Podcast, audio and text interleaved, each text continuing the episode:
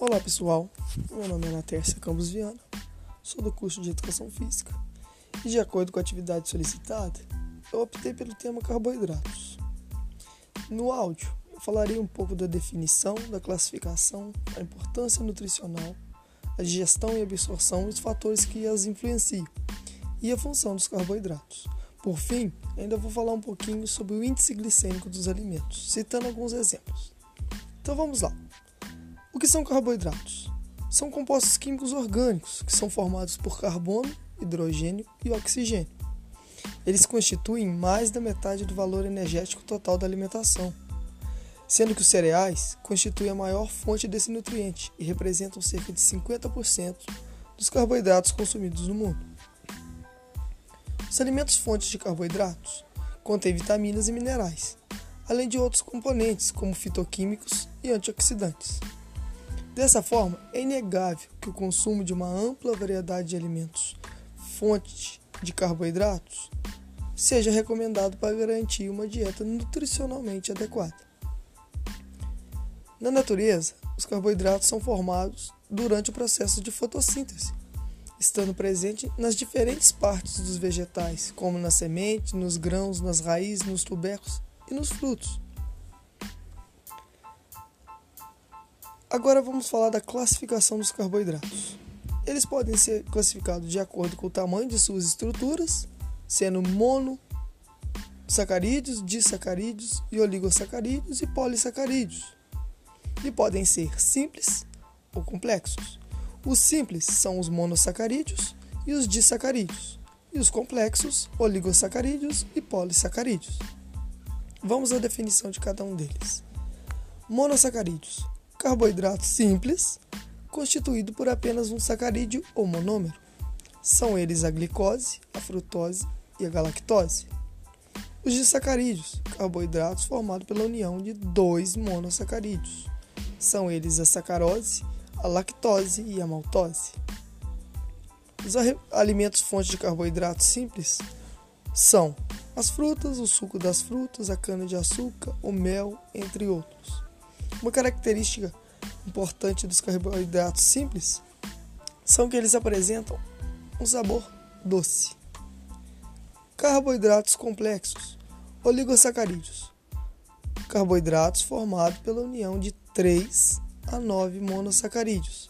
São eles a dextrina ou maltodextrina. E os polissacarídeos, carboidratos formados pela união de mais de 10 monossacarídeos.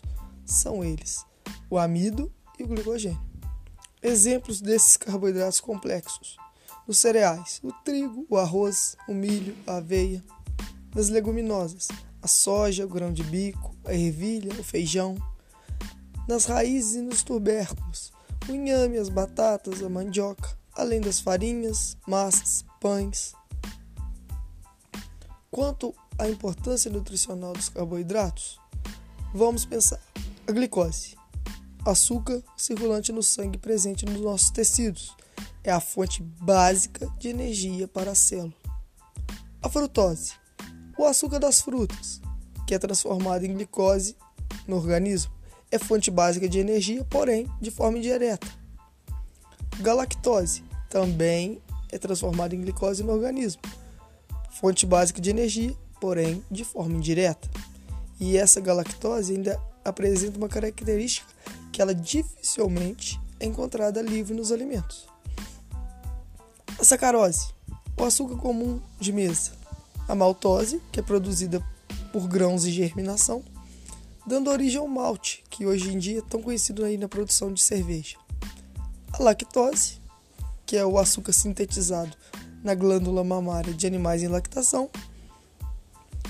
As dextrinas, que é o produto da digestão do amido, hoje em dia é muito usada aí no ambiente de, de academia, como suplemento.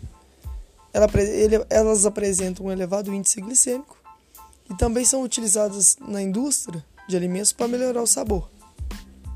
O amido, que é uma molécula de armazenamento de energia em vegetais, e o glicogênio, que é uma molécula de armazenamento de energia em animais e que é degradado em períodos de jejum para manter a glicemia. Digestão dos carboidratos. A digestão dos carboidratos tem início na boca e se finaliza no intestino. Como exemplos, vamos citar, por exemplo, o amido e as dextrina. Sofrem ação da amilase salivar, da amilase pancreática, vão para o intestino para ser quebrados e transformados em subprodutos dessa composição. Por exemplo, o amido e as dextrina sofrem ação da amilase salivar e pancreática. São convertidos em maltose, maltotriose e dextrinas. A sacarose sofre a ação da sacarase e é convertida em glicose e frutose. A maltose sofre a ação da maltase e é convertida em glicose. A lactose sofre a ação da lactase e é convertida em glicose e galactose. Já no intestino. Digestão e absorção dos carboidratos. Como eu disse anteriormente, a digestão se inicia na boca, por ação de algumas enzimas. No intestino, todos os alimentos, sejam eles glicose, frutose, galactose, sacarose, maltose, amido, dextrina ou glicogênio, são convertidos em glicose, frutose ou galactose. No enterócito, a mesma coisa, glicose, frutose e galactose. Quando chega ao sangue, que todos esses produtos são convertidos em glicose. Então, os carboidratos na, presentes na nossa alimentação sofrem a ação da amilase salivar em pequena proporção e posteriormente sofre a ação da amilase pancreática no intestino, que aí vão sendo convertidas até chegar ao produto final, que é a glicose, que é absorvida para o sangue, seja por difusão facilitada ou por transporte ativo. Quando atinge a circulação, os carboidratos absorvidos promovem a elevação da concentração de glicose. A frutose e a galactose provocam essa elevação de glicemia de forma menos pronunciada, porque precisam ser convertidas pelo fígado em glicose. A glicose absorvida pode ser utilizada como fonte de energia pelo próprio enterócito. E no fígado, que é o órgão central do metabolismo dos nutrientes, a glicose absorvida pode seguir diferentes vias metabólicas. Pode seguir o caminho de armazenamento em forma de glicogênio, seja ele hepático ou intramuscular, ou a conversão em ácidos graxos livres, sendo armazenado em triglicerídeos no tecido adiposo. Porém, existem alguns fatores que influenciam nessa digestão e na absorção dos carboidratos. Pode ser a disponibilidade ou a resistência do amido à ação de enzimas, ou o conteúdo da amilose e a amilopectina do amido.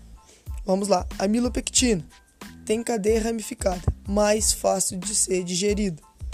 E a amilose tem cadeia linear, mais difícil de ser digerida, ou seja, ela é eficiente no controle glicêmico, uma vez que é mais difícil de ser fracionada, de ser quebrada pela ação das enzimas.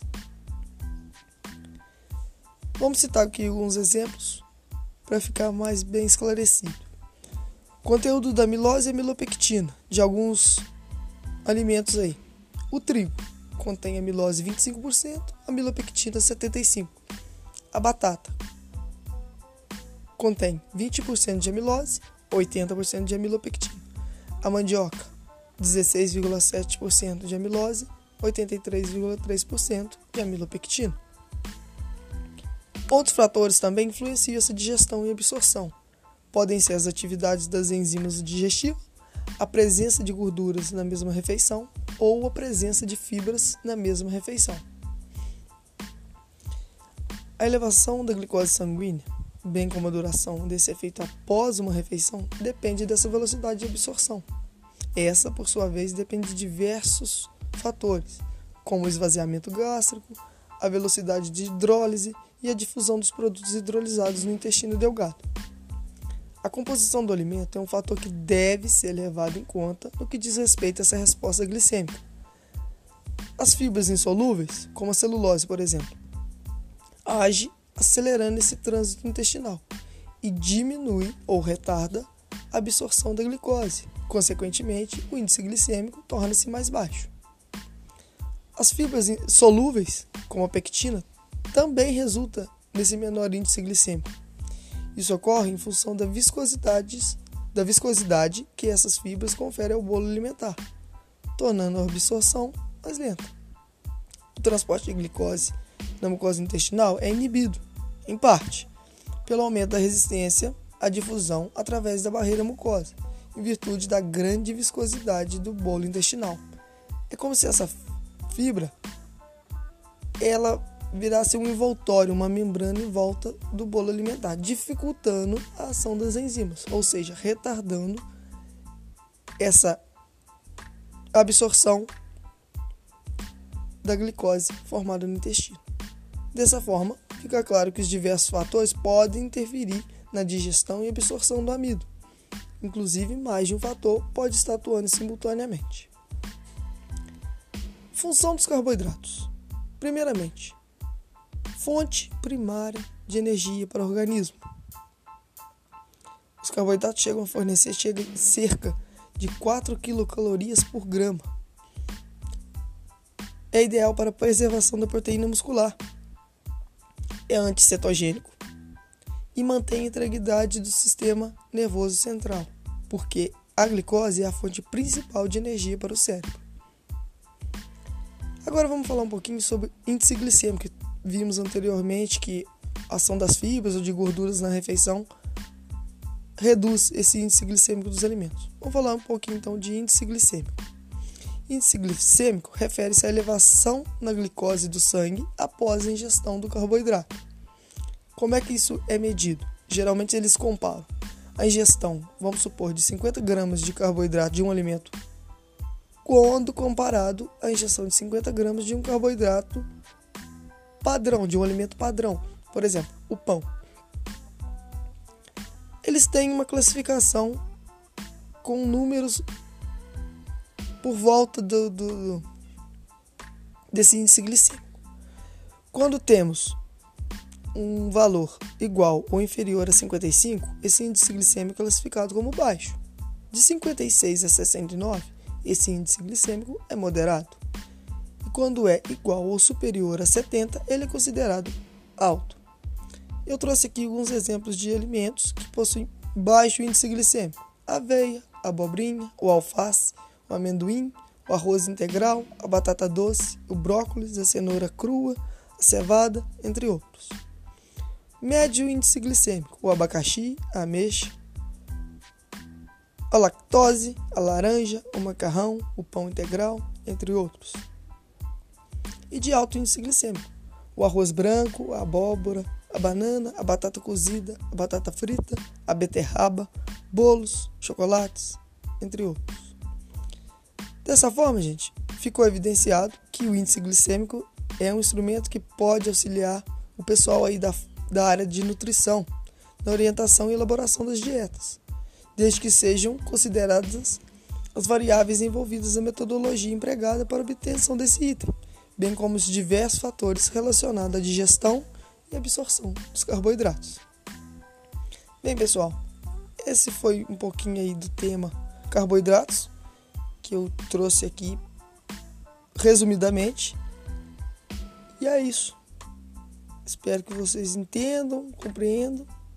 E no mais, muito obrigado e até a próxima.